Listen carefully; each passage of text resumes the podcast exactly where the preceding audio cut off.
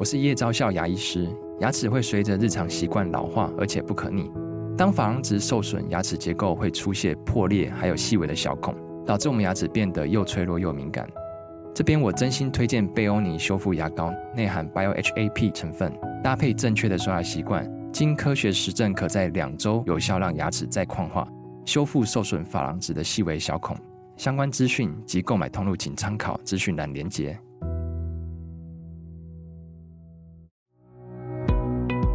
其实，在癌症的治疗当中，不只是身体的照顾哈，心理的照顾也是相当的重要。是是，甚至可能他有些时间点上面是呃，甚至他会主宰了病人他的愈后好跟不好。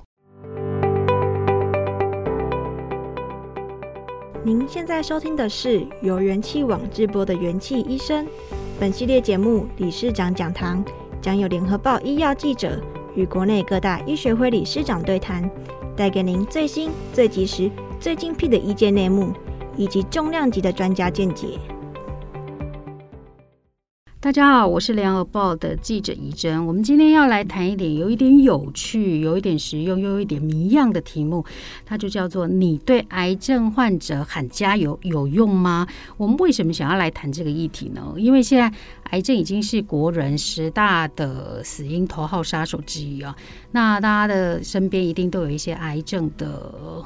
朋友、亲朋好友，对，但是讲加油这句话是非常非常的平常。但是呢，到底他在癌症的病人心理里面会起的一些什么样的作用呢？我们今天就请来台湾心理肿瘤学医学会理事长郑志道，同时也是和信致癌中心医院身心科的主任郑医师。那我们就来，呃，请他来解谜一下下这个。这个有一点谜样的题目，这样子。那呃，我们请那个理事长跟大家打声招呼。哎，大家好，非常有呃荣幸可以来接受这样的一个访谈。那也很希望说呃，可以跟大家多探讨一些相关的议题。OK，理事长，我我真的是非常的好奇哦，就是说像我们。怎么讲？就是你要安慰一个一一个病人，一个癌症病人，我们当然说，哎，你要加油，你要勇敢。那这也是一句很非常非常平常的话。那对病人来讲，这句话到底是有没有用？因为我曾经听过一个故事，就是说有一个癌症病人跟他讲说啊，你们又不是我，嗯，那你们一天到晚跟我说加油，但是我听了我就觉得对我对我来讲没有什么多大用处，所以我那时候就一直在想说。会有用吗？那对他们、嗯、他们来讲，它的效果到底是什么样子？嗯、那那我们就理事长来帮我们大概解释一下下。嗯嗯，对啊，就是说，呃，我们就跟每一个癌症病人都说，哎，你要加油哦，啊、呃，你一定会好起来，好、呃，不要想太多，哦、呃，就是跟跟他来拼斗，好、呃，你呃，这个癌症一定可以治愈的，好、呃，这样子的一些正向的思考，好、呃，其实。呃，应该是说我们会觉得正向思考是可能是对于整体来讲是有好处的。好，它可能对于呃比较好的呃生活品质、比较少的焦虑、忧郁哈这些部分呃是有相关的。但是强加于这个病人身上，好，就是我们要他一定不要有负面的想法，好，一定是要都要勇往直前，好，甚至他已经非常辛苦啊，跟我们讲说啊。他有这么多副作用，他真的是快撑不下去了。嗯嗯。那我们再来加一句说，哎，继续加油哦。好，那这样子其实，嗯，难免就是比较没有这个同理心啊，那没有办法去感同身受好病人他的处境。所以其实我们在强调的都是说，呃，仔细聆听好病人他的处境，然后陪伴，然后适给予适当的一些回应。好，比方说病人他告诉你的是说，哦，他真的是。非常非常努力，有时候我们可能是跟他说啊，你真的是辛苦了，嗯嗯，好，那呃有没有什么事情啊我们可以帮忙的？嗯，好，这个其实反而会比说一一昧的叫他说哦，你就是要继续拼下去。好，那有些人他会告诉我们说，他在治疗过程当中，他不只是为了自己的治疗，哦，他还要兼顾家里的人，哦，没错没错，为了所有的人一起这样这样子的呃继续坚持下去，即使是真真的非常不舒服。疲惫啦，对，嗯、有时候我们会告诉他说：“哦，你真的是很了不起，哦，你能够、嗯、呃，不只是想到自己，然后可以兼顾把自己的家里面，然后把身边的人都照顾的这么好，嗯，好，那这些可能反而是病人想要听到的，嗯嗯，好，因为他真的是做了很多，牺牲了很多，而不是说我们只是一直要他继续忍受，好，那继续的往前这样子。嗯嗯，我我比较好奇，就是说，因为有时候你知道一个你的朋友得到癌症，那你总会觉得说，我需不需要给他一些关怀，或是给他一些。问候或什么，因为对对朋友来讲，他也觉得很尴尬，那也怕打扰或怕什么样。呃，有有些人确确实是不善言辞，但是他又想要蹦出一些话，或是想要做一些什么样的动作或什么。那刚刚李李志长有谈到一点，我觉得还蛮重要，就是说陪伴，就是你听他讲就好了，是是嘛？哈，就是你听他讲就好。我我不知道这就是在。抗癌的这个过程中，确实是会很累、很疲倦。是，那陪伴是一个好的方式。那会不会有时候病人他就心里想：你们都卖来搞我惨，你你们不要理我，我就是想要安静一点或什么之类的。是，这当然都有可能了哈。就是说我们也呃，确实是需要依照病人他希望的方式来照顾他，希望的方式来协助他。好，那呃，确实有很多时候，大家身边人是很热心。然后也很希望帮忙，嗯，好，也很愿意说提供啊他的所有的资讯，或者是说能够动用的一些资源，好来帮助病人，这些都是很好的，嗯嗯，好，我们说可以利用的一些社会资源，好，这其实都是一个呃复原的路上很重要的一些部分。那但是怎么样是适当的关怀，好，那又不打扰，或者说不会强加自己的一些价值，好，这还是回到我们说。要怎么样去展现我们的呃对病人的关怀跟同理？好，那很多重要的阶段就是说要先听，好，要了解病人，好，然后再去给予一些回应。那这个部分就是说，嗯、呃，我们其实都会带有我们自己的一些价值，对，好，价值观，就认为说，哎、嗯，这个。呃，对于癌症，我们自己会怎么样来想？好，也许会觉得很可怕，也许觉得好像是一个呃死亡的威胁。嗯，好，那也许觉得说这个真的是好像非常的无助无望。那我们有可能在跟关心病人的时候，把我们自己的一些担心、害怕或是担忧，把它投射到他身上，会觉得说，哎，他一定也是会这样子。好，那所以我们一下子可能就会跳进去，就说，哎，哦，你不要害怕哦，哎，你不要担心，然后，哦，你要怎么样，你要怎么样？那，呃，你应该要多多吃这个，多吃那个，好，要避免哈，还有一些什么样的致癌物？那这些很多时候是我们自己的一些想法跟先入为主的担忧。我觉得不只是说，呃，对待身边的朋友、家人，哈，有时候我我觉得我们在医学的养成教育里面，啊，怎么样去？关心病人，好，那沟通呃跟同理心这部分也是很少呃的一个比重，好，所以我我们会认为说，应当是要一个嗯比较开放式的问题，好，一开始我们可能不会说是一个是或不是，好，那你你有没有吃好啊？你有没有睡好啊？你有没有好好运动啊？你有没有照医生的话？那这些药都有没有吃啊？而是一个比较开放的问题。好，所以你还好吗？哦，好，那不要让他回答 yes 或 no 之类的。哦，对，你现在怎么啦？啊，那这个癌症对你有什么影响啊？是，好，那这些部分的话，就比较不会投射我们自己的一些想法啊，跟我们自己的情感。那病人也比较有机会可以来讲说，他真的。需要什么？那他现在状况怎么样？嗯、那他旁边的人可以怎么帮忙他？这样子。嗯嗯嗯，我我想就是，无论是癌症的陪伴者或是家属之类的，就是其实会比较担心的一点就是说，因为治疗它确实是一个很长的路了。哦，癌症治疗，嗯，病人失去斗志，或是不想治疗，或是化疗副作用太大，嗯、我觉得这在整个过程中一定会出现。对。那有时候，有时候真的。你听到他说啊，我不想治疗啦，我不想活啦，我我们来阻塞，我们来安弄啊。嗯、那对对家属或是对他朋友听到这句话，就可能就是惊天动地，就惊呀。那那因为您是身心科方面的专长啦，吼、嗯，又懂心那个癌症心理学的这一个部分，嗯、要请教一下哦。当病人一一出现什么样的警讯，嗯的时候，嗯、真的是需要带去给身心科医师看的。是。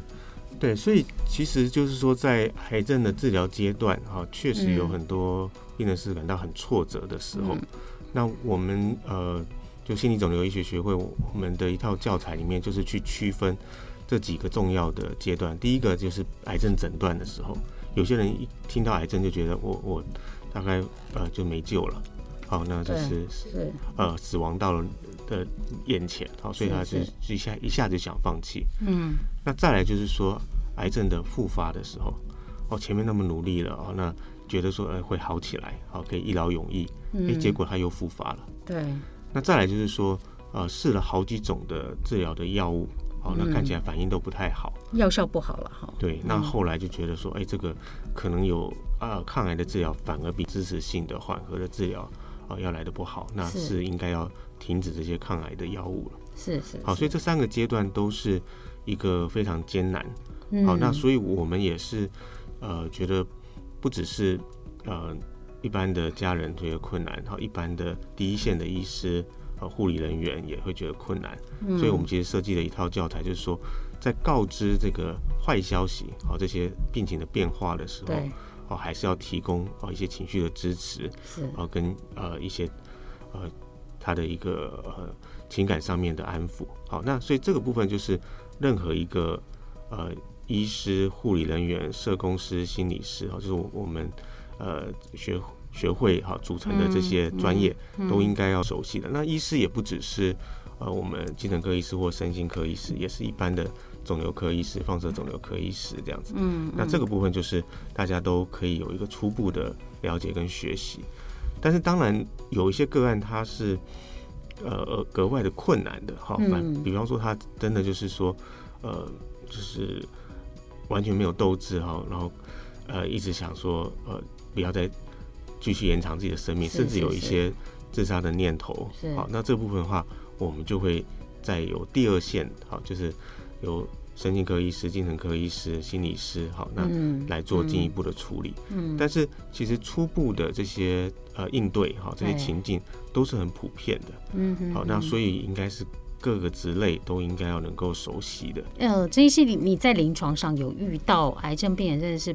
不想活，被家人拖着来找你之类的个案吗的状况，嗯，就说癌症病人他不想治疗，这个我们常常会听到。对，那呃不想要继续活下去，不想延长寿命，是好，这个部分也会在他们口中会听到。他们常常的说法是说，嗯、我不想要延长痛苦。好，如果治疗的这个药物都没有效了，嗯、好，那我其实就希望说。不要再继续做这些治疗。是好，那这部分其实是，呃，我想大部分人都会有这样的一些想法。嗯，那比较困难的决策点是在于说，嗯、呃，到底什么时候才算是呃治疗是痛苦大于它的利呃利处这样子？嗯，那这个就有牵扯到临床的判断。嗯，好，那呃，所以这个就是变成是呃医病之间要能够去沟通，然后能够有一个嗯。决策的共享，没错，因为因为有时候我刚刚郑医师讲要告知的这件事情，就是说，其实很多家属他实在是很怕医师直接告诉病人说你的存不完你，嗯，对，这对家属来讲，他是真的是有一点难以接受。我几年前就是接到一个很有有一点怪的请托，但是可以理解。就是说，有一个朋友的爸爸，那现在当然身体呃身体就不舒服，到医院去做检查。嗯、那检查医生说，那你就下一次回诊，我们来判看报告这样子。嗯、那其实家属大概有一点心理准备了，大概就是可能是会重大的疾病。那后来下来下一次来检查时来看报告的时候，那确实医师就说啊，这就是癌症，而且是末期了，就是比较后面的期数。嗯、那医师就会觉得说，那病人你。病人五千没不来，那是一定家属来。阿姨的公，那我不管了，你下次就是要带病人来，我被底价给够。但是家属就会觉得，哦，这这这怎么办呢？那那我被请托的原因是说，我认不认识这个医师？那可不可以跟医师沟通一下下？说医师讲话可不不要那么直，或是不要直接跟我的爸爸讲说他只剩半年，或者只剩就是这种时间的限制这样子。到后来，后来我我大概有跟他讲，就是说，其实这几年的情况，就是说，病人有自己知的权利。我我其实有抛了一个问题给他了，我说，你今天如果站在你爸的立场，你如果真的只剩寿命只剩三个月到半年，你会不会有想要做的事情？你自己会不会想要知道你自己的状况？嗯，对，所以所以我，但是他们真的就很怕，就是说，阿丽的从玻璃，那你存玻璃，那对那那对病人来。来讲，跟对家属来讲，可能那个，我觉得那当时的压力一定很大。就是说，我们在病情告知的这个东西，嗯，其实看起来很需要学习呢，嗯嗯，对不对？对啊，就说我们在呃整个工作坊里面，我们会利用一些呃这个。呃，演演员的病人，哈来做一个模拟，对，好，我们就是让他演出，然后让我们的呃医护人员来做一个演练。然后如果说他这个呃会谈进行不顺利，我们随时会喊卡，然后再重新调整。哦，所以像说，哎，这个要。怎么开口？好，那开口，然后又让病人觉得说不是非常突兀、非常惊吓，或甚至是觉得说好像了无希望。是，好，那这个是需要一些设计的。是，好，那呃，也就是说，如果我们的医护人员都能够熟悉怎么样去处理病人的情绪，哈，因为其实，在癌症的治疗当中，不只是身体的照顾哈，心理的照顾也是相当的重要。是是，好，甚至可能他有些时间点上面是呃，甚至他会主宰了病人他的预后好跟不好。没错。那所以这样的一个训练来讲，我们就觉得是说，是可以达到说呃，提高他的呃心理照顾的层面的。对。好，比方说病人呃，他如果说剩下的时间哦，真的是非常的短。对对。好，那我我们也是。尽量避免去告诉他确切说，哎，是只剩多少，只剩多少，因为实际上这个还是一个呃有变数的，好，这只是一个预估。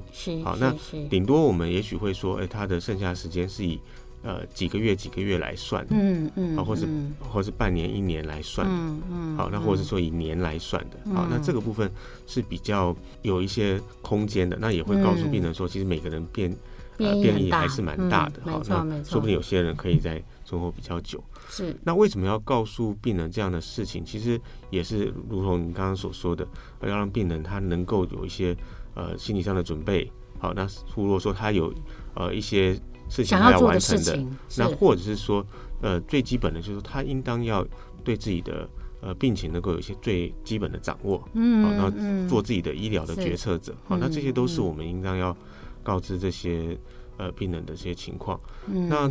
呃，很多时候，其实我们如果妥当的去询问病人，呃，甚至我们会先了解他自己怎么看、怎么想、怎么想、怎么看自己的疾病，啊、是对，那或者他自己对自己病情的呃一个初判是怎么样？是是，是。好，然后呃，经过这样的询问，有时候你会很惊讶的发现，哎，很多病人他早就知道自己的病情。对呀、啊，我觉得我那那时候我就跟那个朋友说，我说里面让东遮西遮的，我说你爸搞不好都知道了。对。对呀、啊，因为拿来打个药，他打个药，为什么要一直打或干嘛什么之类的？我说你爸搞不好就就已经知道那个状况了。病人不见得是看不清楚的人，没错。对啊，是啊，是啊。对对，那让我很好奇哦，就是说大家觉得心理就像你讲的，就阿冷的心心情不好阿登尼亚嘛，但实际上看起来他是跟每个癌别跟每个他的分歧是有关的。对。但比如说我们现在举乳癌的患者跟头颈癌的患者。嗯哼。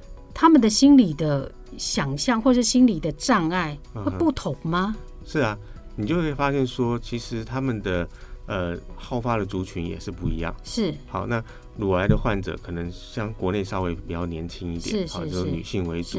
好，那他会所在意的可能是外观的一些改变。对，好，那他对于一个女性，哦，她失去一个器官，好，那她亲密关系的一些影响。那或者说他同时可能也会经过治疗以后，有一些更年期的症状跑出来。好，那这些症状来讲的话，对于他呃自己身体的意向啦、老化啦，或者是说对于这个治疗，对这些都会有一些影响。是。那头颈癌的病人来讲的话，那可能很多他是属于呃男性啦，或者说他有一些抽烟喝酒或者是吃吃槟榔的这些状况。是。好，那他所面临到的是反复的。呃，从这个地方又跑到那个地方，又长出来新的癌症的病灶。好，那他可能又要兼顾他的工作，好，然后又要来去做这些治疗。好，那这样的一个过程里面，到底什么时候会会停下来？这是他主要的担心。所以听起来每每一种癌种，它可能在心理上造成的一些状况，其实是不太相同的，是对吗？哈，所以他其实是很需要专业性的。呃，咨商或是专业性的看诊来帮他解决这个问题。那再接接下来就是有一题，就是说，呃，因为现在癌症已经是文明病了，那那其实很多呃，新闻上就会出现名人罹患癌症，尤尤其很多明星，因为他们他们的点阅率其实很高，大家也很很吸睛啦。你你说像前阵子的歌手朱丽静，她才四十岁因为乳癌过世。那前阵子的唐玲，对对，就是胃癌转移嘛。那那大家比较知名的还有就是于愿起的于天的女儿大肠直肠癌。那其实这这个。这样子的新闻，我们一般人看了之后，我觉得自己的压力都很大。嗯、就是说你，你你因为这些新闻就是一下一下过没多久又一个，一下过没多久又一个，一下过没多久又一个。那没错。那我觉得对病人或对家属来讲，对这些新闻一起被垮，一起不垮，就是因为他随时不止，诶、欸、A 台也在播，B 台也在播啊，任何的新闻网里面也都是这些的讯息，该怎么看待呢？嗯嗯，其实。其实，在这个新闻的传播是真的是无远佛界了哈。那呃，就像现在疫情的期期间，大家呃也都会看这新闻，然后觉得哇，这怎么这么严重？然后也会担心自己会不会因为染疫而死亡。好，这个一般人就会有一些恐惧，然后会有一些担心，那甚至他就会觉得自己可能跟其中的呃新闻里面哪一个人物很像。好，所以他会不会也是因为这样子，所以他。只要一生病，他就会一下子治不好。是是是。呃，那过去我们在呃一些呃精神医疗里面也都会提到这样的媒体效应，就是说，嗯、呃，如果有些。病人名人哈，他真的撑不下去了，嗯、他去自杀。那呃，跟他类似的一些身份的人，好，他们就会有一些效法。好，比方说，同样他如果都是同性恋的个案啦，或同样都是年老的个案啦，那他就觉得说，哎，他都撑不下去了，那我怎么能够撑得下去？对对对对。好，所以这个确实是有一些负面的影响。是是是。好，所以我们常常也是会。呃，呼吁在新闻媒体的报道上面是好，有些时候一些比较不舒服的细节，好，那可能尽量少去。呃，描描述描述那么细，好，比方说他呃身体上面的哪些不舒服啊，然后他生活上面有多多不方便啦，对，好，那可能比较多的是说他怎么样去看待，怎么样去应对他的这样的一个疾病的状态，是，好，那病人也可能从里面可以找到一些力量，这样子。嗯，因为前阵子哦，就是哦有一个年轻的癌症的团体啊，那那他在脸书也有 po，就是说，因为朱丽静过世才四十岁而已，那因为现在乳癌的。年轻化是很明显的，哇！那他们看了这个新闻，好多人就会投射，就会说：哇，他这么年轻啊，就这么努力，也才两年而已，就就走了。就是其实看了，就是心情非常非常的不好。对，那如果我们看了这样的一个新一个新闻，心情这么不好，我们是不是就选择不要看好了？会不会好一点啊？嗯，这一次你看不看？呃，我我们当然还是会。会看，因为病人会跟我们讨论啊，好，他会说，哎，最近的这个情况，你你觉得我跟他怎么样？甚至很多时候，嗯，病人来门诊的时候，一直都在讲，呃，他碰到的病友怎么样怎么样，他碰到看到新闻怎么样怎么样。那我就会回过来问他说，那你还你怎么样呢？你看到这些，你自己觉得怎么样？嗯，因为他都在讲别人。啊，他说啊，你看他这个部分这样子治疗到底会不会好啊？嗯、啊，你看他那个复发，而他这个部分到底是应该怎么做？是是。那最后他其实都在担心他自己啊。哦，所以他是投射，是不是？是他其实担心他自己，哦、呃，会不会也面临到这样的死亡的恐惧了？哈，那所以很多时候我们反而是要让他回归到他身上来，就让他去谈一谈他自己在抗癌的过程当中，哦，他是怎么样坚持下来的？嗯、那他现在。面临到的一些困难，好，他虽然有这样的死亡的威胁，嗯，那他怎么去看待他？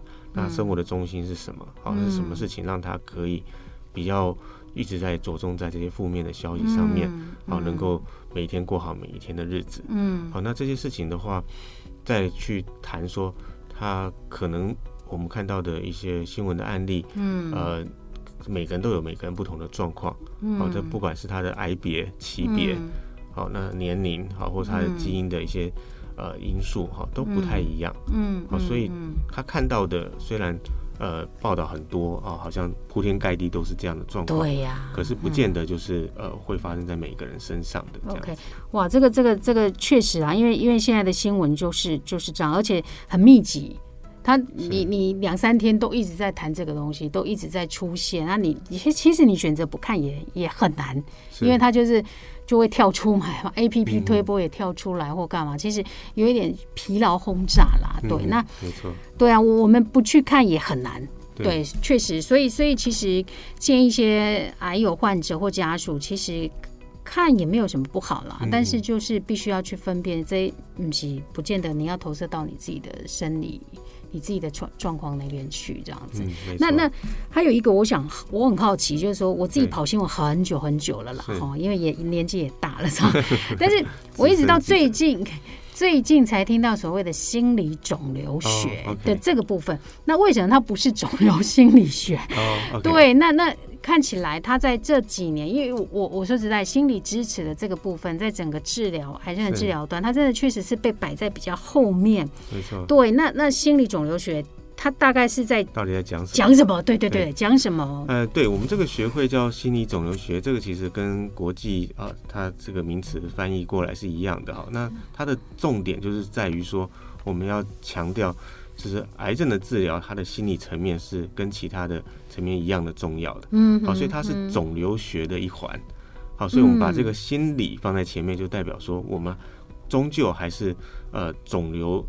的治疗上面，好照顾上面是呃一个不可或缺的部分。他还是要把它摆进去就对。对，就是说我们希望是说他在呃这个学门的发展，现在其实国外也都有呃硕博士，说专门在呃这个心理肿瘤学。嗯。那他也有他的呃期刊啊，好那学会，好那其实就是在讲的是说，我们其实常常认为健康它是生理、心理跟社会层面。啊，可是我们为了要生存下去，嗯，呃、在治疗的期间里面，都只想到说，哎、欸，什么样的药物会有效？对对对，对。好，但是都忽略了是说，其实要长期抗战，好，心理层面也是相当的重要的。没错，哎，没错。那甚至是说，心理的照顾上面也，呃，看起来是可以去。减少病人的呃复发啦、转移啦，或者是说他的生活品质的下降、嗯、啊，还有说对于这个治疗他的配合度，好、嗯啊，所以整体来讲是对存活是有影响的。很多病人他一味的就是说在注意到底什么样的治疗是对他有效，好、啊，但是他回过头来应当要去想的是说，当这治疗能够发生效果的时候，是那他要来做些什么？好，那他的生活要怎么过？很多人就很努力的啊，就是我很努力的抗战，对，当抗癌斗士，对。那他真的说把他生活全部牺牲在这件事情上面的时候，对对对，他忽略了是说，哎，他其实跟周围的人都处不好，然后情绪都很不好，啊，生活品质都很不好。好，那其实那这到底为了什么？好，我常会问他说，你你现在这么努力，你不就是希望每天可以过好日子？对，好，所以不管他在。呃，癌症的什么样的阶段？